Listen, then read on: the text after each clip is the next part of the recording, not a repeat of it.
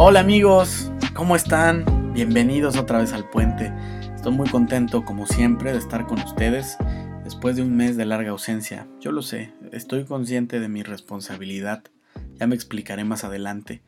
Y les agradezco mucho que hayan dado clic otra vez al enlace cuando lo vieron publicado, a este nuevo capítulo, a esta nueva página que parece ya como una segunda temporada después del tiempo que, que pasó entre nosotros. Pero retomemos esta relación, les prometo que voy a ser más romántico, voy a ser más atento. Eh, restauremos nuestros vínculos y permitámonos escucharnos mutuamente otra vez. Gracias de vuelta por sus recomendaciones, por eh, estar al pendiente, por preguntarme qué onda con el podcast, cuándo lo iba a subir. Pues aquí estoy, prometí que el domingo y aquí está el nuevo capítulo.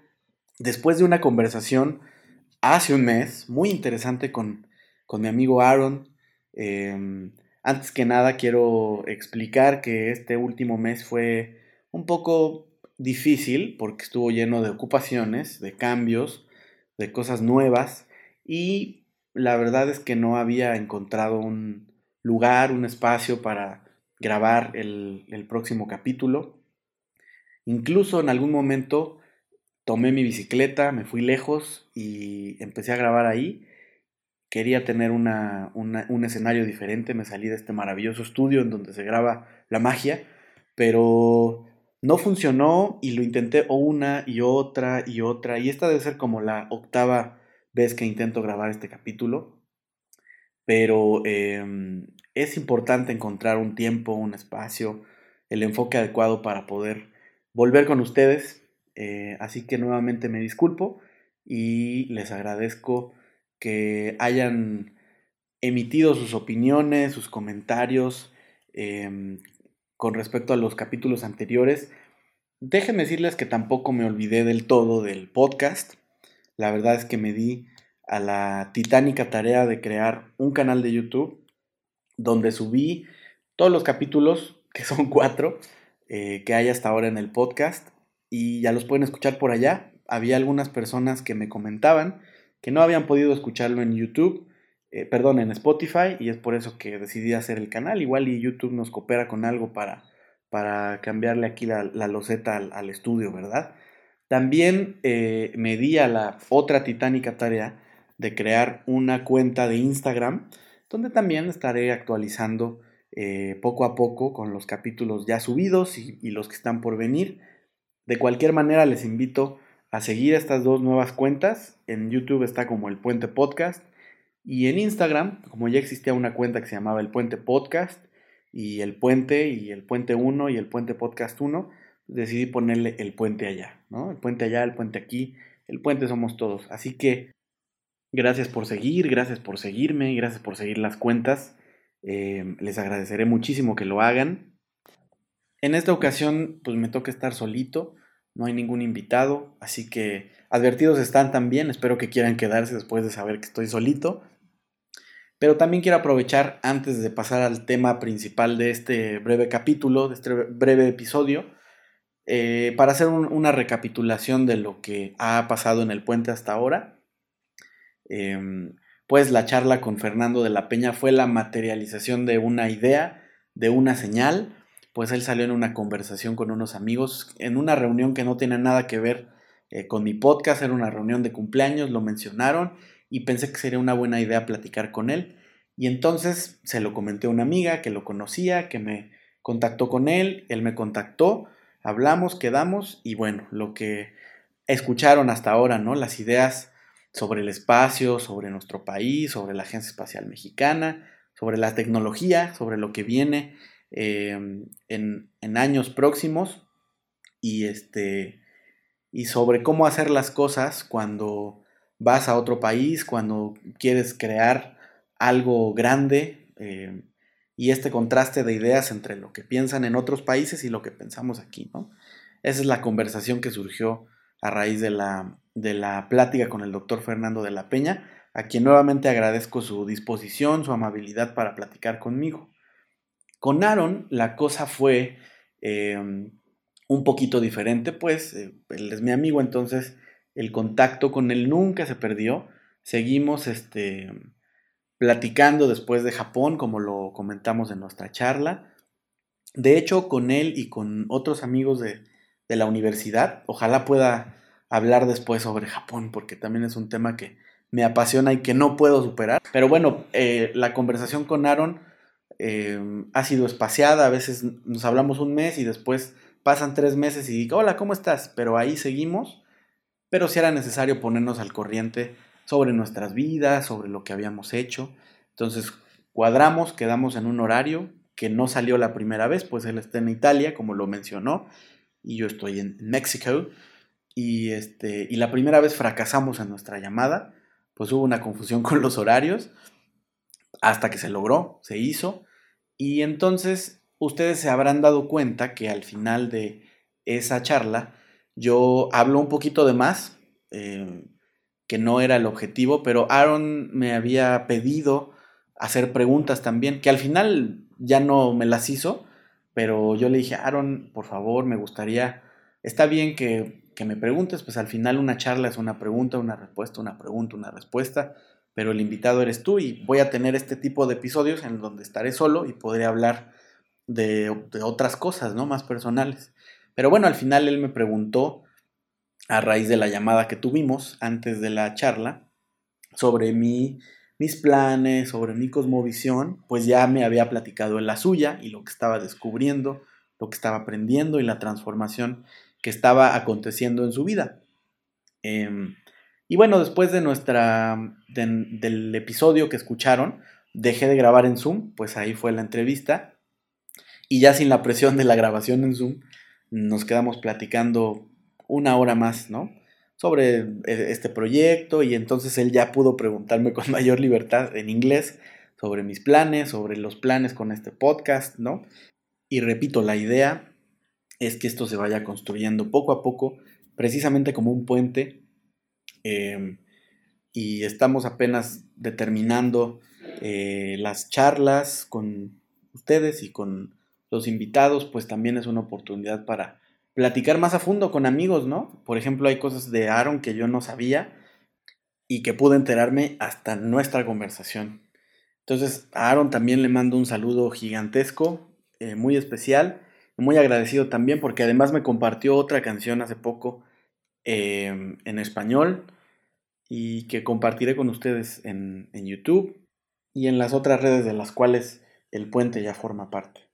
¿Qué pasó con Aaron? Pues Aaron tuvo que irse para corroborar cosas o para cambiar cosas sobre su mente, sobre sus concepciones de los países en los que él había querido vivir, ¿no? Lo platicaba sobre Japón, decía, no, pues yo tenía una idea sobre Japón y cuando viví ahí me di cuenta que las cosas no eran tan así. Cuando me fui a Somaliland yo también tenía una percepción sobre la música, sobre el luz, sobre lo que iba a hacer y cuando estuve ahí la cosa fue completamente diferente, ¿no? Y lo mismo sucedió con el doctor Fernando de la Peña, que para poder entender y llevar a cabo su proyecto con mayor claridad, pues tuvo que irse y al irse se dio cuenta que en Estados Unidos las reglas son distintas, ¿no? Y que las concepciones sobre crear una empresa, por ejemplo, sobre empezar de pequeño y luego hacerla grande y grande, son muy diferentes, pues en Estados Unidos, según recuerdo, comentaba que la cosa se empieza desde a lo grande, ¿no? Desde un principio. Para distinguir las formas, para, para distinguir el camino, muchas veces, es necesario moverse, ver el panorama de lejos y entonces volver y tener una idea clara de las cosas y de cómo funcionan, ¿no? Aquí tengo una lectura que quiero hacer, muy cortita, pero que explica mejor lo que yo intenté parafrasear. Dice, hay dos formas de llegar a un lugar. La primera de ellas consiste en no salir nunca del mismo. La segunda, en dar la vuelta al mundo hasta volver al punto de partida. En cierta ocasión, intenté plasmar dicho itinerario por escrito. Ahora, sin embargo, abandonaré aquel tema para abordar otra historia que nunca escribí. Un relato que, como todos los que nunca escribí, será sin duda el mejor que jamás haya escrito. Qué bonito escribe, ¿verdad? Pero es tan probable que nunca lo escriba, que lo utilizaré aquí de modo simbólico ya que constituye un símbolo de la misma verdad. El relato, tal, tal como lo concebí, tendría lugar en un valle rodeado de amplias laderas, como las que sirven de fondo a los antiguos caballos blancos de Wessex, ¿no? El escritor es inglés.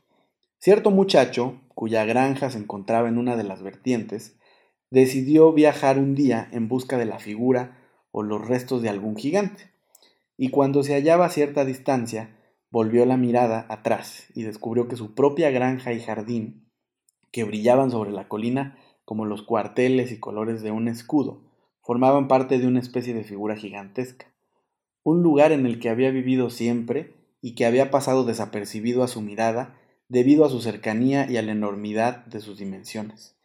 En esta imagen creo que queda fielmente reflejado el progreso de toda inteligencia verdaderamente independiente hoy en día, y en ella reside el núcleo de este libro. En otras palabras, trataré de demostrar que la mejor perspectiva para un hombre es la de hallarse precisamente fuera de ese lugar. Podemos decir entonces que alejarnos nos da una perspectiva, no solamente una perspectiva más clara, también nos permite valorar muchas otras cosas y nos permite entender otras, ¿no? Em, precisamente e, este tipo de, cambios y de transformaciones internas que están ilustradas en este relatito, en esta metáfora, pues son descritas muchas, muchas veces como un proceso de evolución, como un, un, proceso de progreso, ¿no? En el que te mueves, te vas, pero el mismo autor que estoy leyendo prefiere ocupar la palabra reforma, Y precisamente porque tiene que ver con las formas, no solamente con distinguir las formas, sino con crear nuevas formas también. Y dice también así, la reforma implica la forma e indica que nos proponemos dar al mundo alguna configuración particular, cuya imagen está ya en nuestra mente, ¿no? Para hacer algo, para definir algo, ya tenemos una imagen preconcebida de qué queremos crear, ¿no? O formar. La evolución no es más que una metáfora sacada del desenvolvimiento automático, y el progreso una metáfora que evoca la idea de adelantar por un camino, que muy bien pudiera ser el mal camino. La reforma, en cambio, es una metáfora de los hombres razonables y decididos. Ella significa que algo nos parece estar mal conformado, que deseamos componerlo y que sabemos de qué manera, o que algo no nos parece claro, y esto lo estoy diciendo yo, ya no estoy leyendo, que algo nos parece claro, pero ya tenemos una idea de qué claridad queremos conseguir en eso que ya vimos. Eso que pasó con Aaron y eso que pasó con, el doctor Fernando de la Peña, pues pasa con todo mundo, ¿no? Porque estamos sujetos, estamos eh, en constante transformación, haciendo cosas nuevas todo el tiempo. Hablaba que este mes había sido un mes lleno de cambios y entonces yo quise em, hablar sobre dar forma a las cosas porque para darles forma hay que verlas bien, hay que verlas claramente y entonces hay que definir la acción, ¿no? Em, pero también la forma y la reforma es una buena excusa para hablarles sobre el autor que acabo de leer, que me encanta y que ya se, ya se devoraron un comercial de él mismo, pues siempre he querido hablar en el espacio que esté a mi disposición sobre él. Quien me conozca mucho, o quien me conozca nada más, porque siempre lo meto en todas las conversaciones, sabe que siempre estoy hablando de Chesterton, de Gilbert Keith Chesterton a quien yo conocí hace unos nueve años en la universidad y también como una señal, como una casualidad, algún profesor lo mencionó por ahí y no recuerdo cómo es que me interesé en buscarlo, investigarlo, tal vez porque el nombre me recordaba Chester Chetos o no sé, pero yo lo investigué, lo busqué y me leí en él, me leí en sus palabras, en lo que escribía, hecho que también comenté a Aaron en nuestra plática previa a la, a la charla que tuvimos y que ya escucharon. Y entonces él me compartió una palabra en sánscrito, que es la palabra sahidya, que significa literalmente literatura, pero que tiene un significado más profundo, ¿no? Y que tiene que ver precisamente con eso, cuando tú eres de otro lugar, de, con otras ideas, con otra perspectiva de la vida, y lees algo y entonces sientes que esas palabras no, no fueron escritas para ti, más bien que tú pudiste haberlas escrito porque ya habías tenido en cierta manera esos pensamientos y esas ideas. Pues eso me pasó con Chesterton. Chesterton es un caballero inglés maravilloso, era, porque ya falleció hace bastantes años del siglo pasado, y él nació hace dos siglos, en finales de 1800, será como 1874, si no mal recuerdo, y este, y, tenía una percepción de la vida eh, muy particular, muy optimista, que llevó a, sus últimas consecuencias en todo lo que él hacía, eh, en su manera de relacionarse con los demás y en su manera de entender el mundo y de entenderse a él, Y por eso es que todo el tiempo él habla de la, de la constante revolución, de la constante transformación, pero que esta transformación tiene un propósito y el propósito, eh, como lo que leí, es distinguir las cosas que están ahí, pero que no podemos ver con claridad porque nos hace falta movernos, irnos este, y, luego regresar muchas veces, ¿no? O no. Em, Chesterton era un tipo que vivió en una época complicada, en una época llena de cambios también, de ideas, eh, criado en una en la clásica familia victoriana tradicional que daba mucha importancia a la estructura familiar.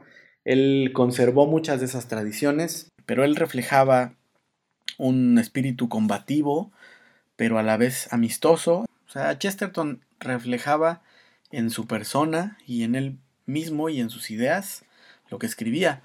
Era una paradoja en sí mismo y él es conocido como el padre de las paradojas, el apóstol del sentido común.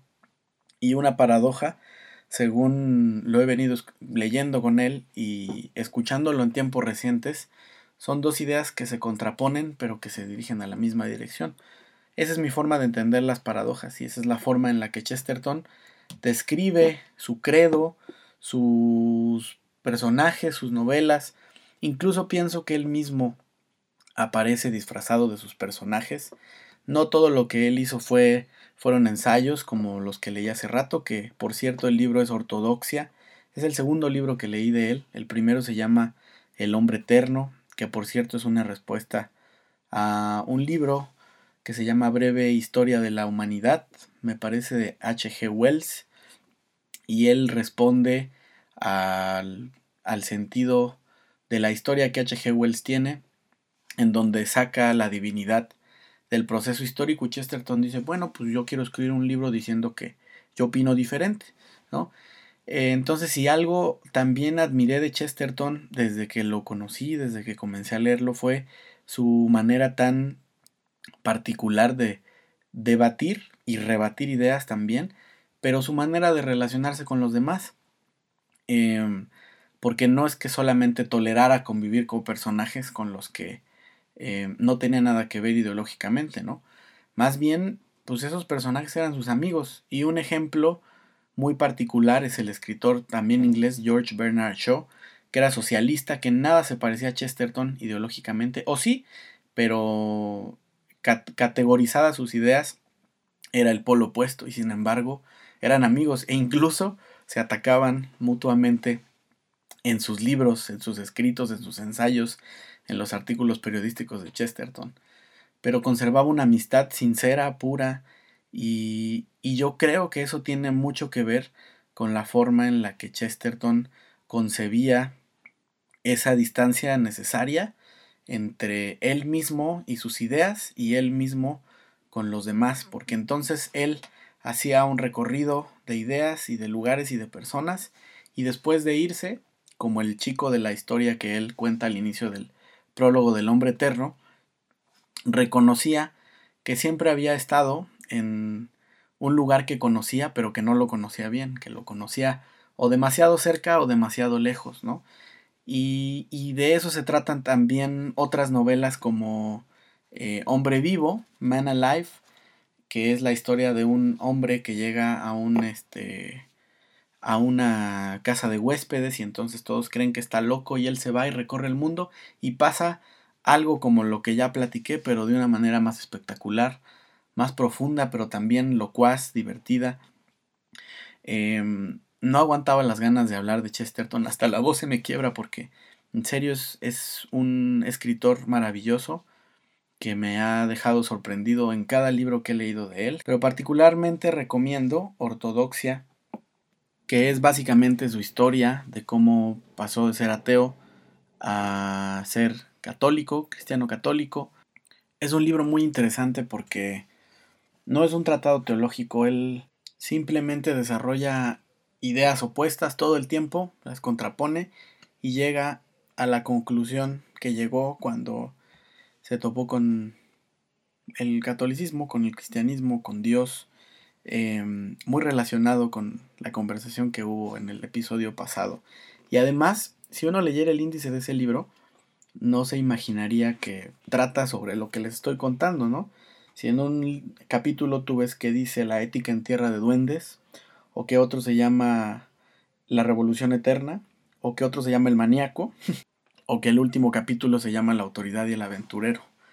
Chesterton fue un aventurero en su vida, en sus relaciones con los demás, y aprendió a distanciarse. Creo que otra idea que resume este episodio y su vida y los libros de Chesterton y el episodio anterior es que la distancia, em, el irse es algo paradójico porque tienes que irte para, para que el regreso te sepa bien, para, lo que, para que lo que dejaste también eh, vuelva a adquirir la importancia que y la belleza que siempre ha había tenido, la forma que habías dejado de distinguir. Y sin irnos tan lejos, creo que mm, pienso mucho en, hace dos años cuando comenzó la pandemia y tuvimos que, separarnos de todos, incluso de la gente con la que vivíamos y eran personas mayores. Y entonces valoramos em, los actos cotidianos em, porque nunca los habíamos perdido, porque siempre los habíamos tenido a nuestro alcance, ¿no? Una mano, un abrazo, un beso. Em, creo que la pandemia también nos enseñó a eso, ¿no? A, alejarnos para recordar qué era estar cerca, ¿no? De eso se trata la vida, de paradojas, y de eso se trata el pensamiento de Chesterton, que también se parece mucho al mío y se parece mucho al de muchas otras personas que también espero lo puedan leer y puedan encontrar esa sahidya de la que Aaron habló conmigo y esas paradojas y ese sentido común que profesa este increíble, increíble autor. Eh, sorprendámonos, alejémonos, separémonos solamente para estar cerca de nuevo. Por eso me separé un mes para ver la forma del podcast, para ver la forma de la audiencia, para distinguirla y entonces volver con más ímpetu, con más ganas de estar aquí. Em, les dije que si me quedaba solo, que si no tenía invitado en algún episodio, me iba a poner medio reflexivo o medio chistosón o medio cursilón y creo que fue lo que sucedió hoy. Pero nuevamente estoy muy contento de estar con ustedes otra vez. Em, les invito encarecidamente a que sigan el canal de YouTube, a que se suscriban, a que sigan la cuenta de arroba el puente allá. Envío saludos a todas las personas que, me han escuchado, que me están preguntando. No pude volver el día que prometí, eh, pero se atravesó mi cumpleaños también. Ojalá me puedan entender, pero tenía yo que estar contento, distraído, celebrando, haciendo muchas cosas. Gracias a Dios fue así. Me gustaría aprovechar el espacio para mandarle un saludo a eh, mi amigo Marco, que tiene un canal de, de, videojuegos. Síganlo en Twitch, síganlo en Facebook, se llama Marcoco Gaming y que muy generosamente compartió mi podcast en sus transmisiones. Amigo, te lo agradezco mucho. Espero que puedas escuchar este nuevo episodio. A mi amigo Arturo, con el que conocí a Lucas Magnin y que también me reclamó por no mencionarlo. Amigo, gracias. Mamá, estoy en Spotify, gracias por seguirme escuchando. Gracias a mi noviecita que espero que me escuche pronto también. Te mando un besote chiquita.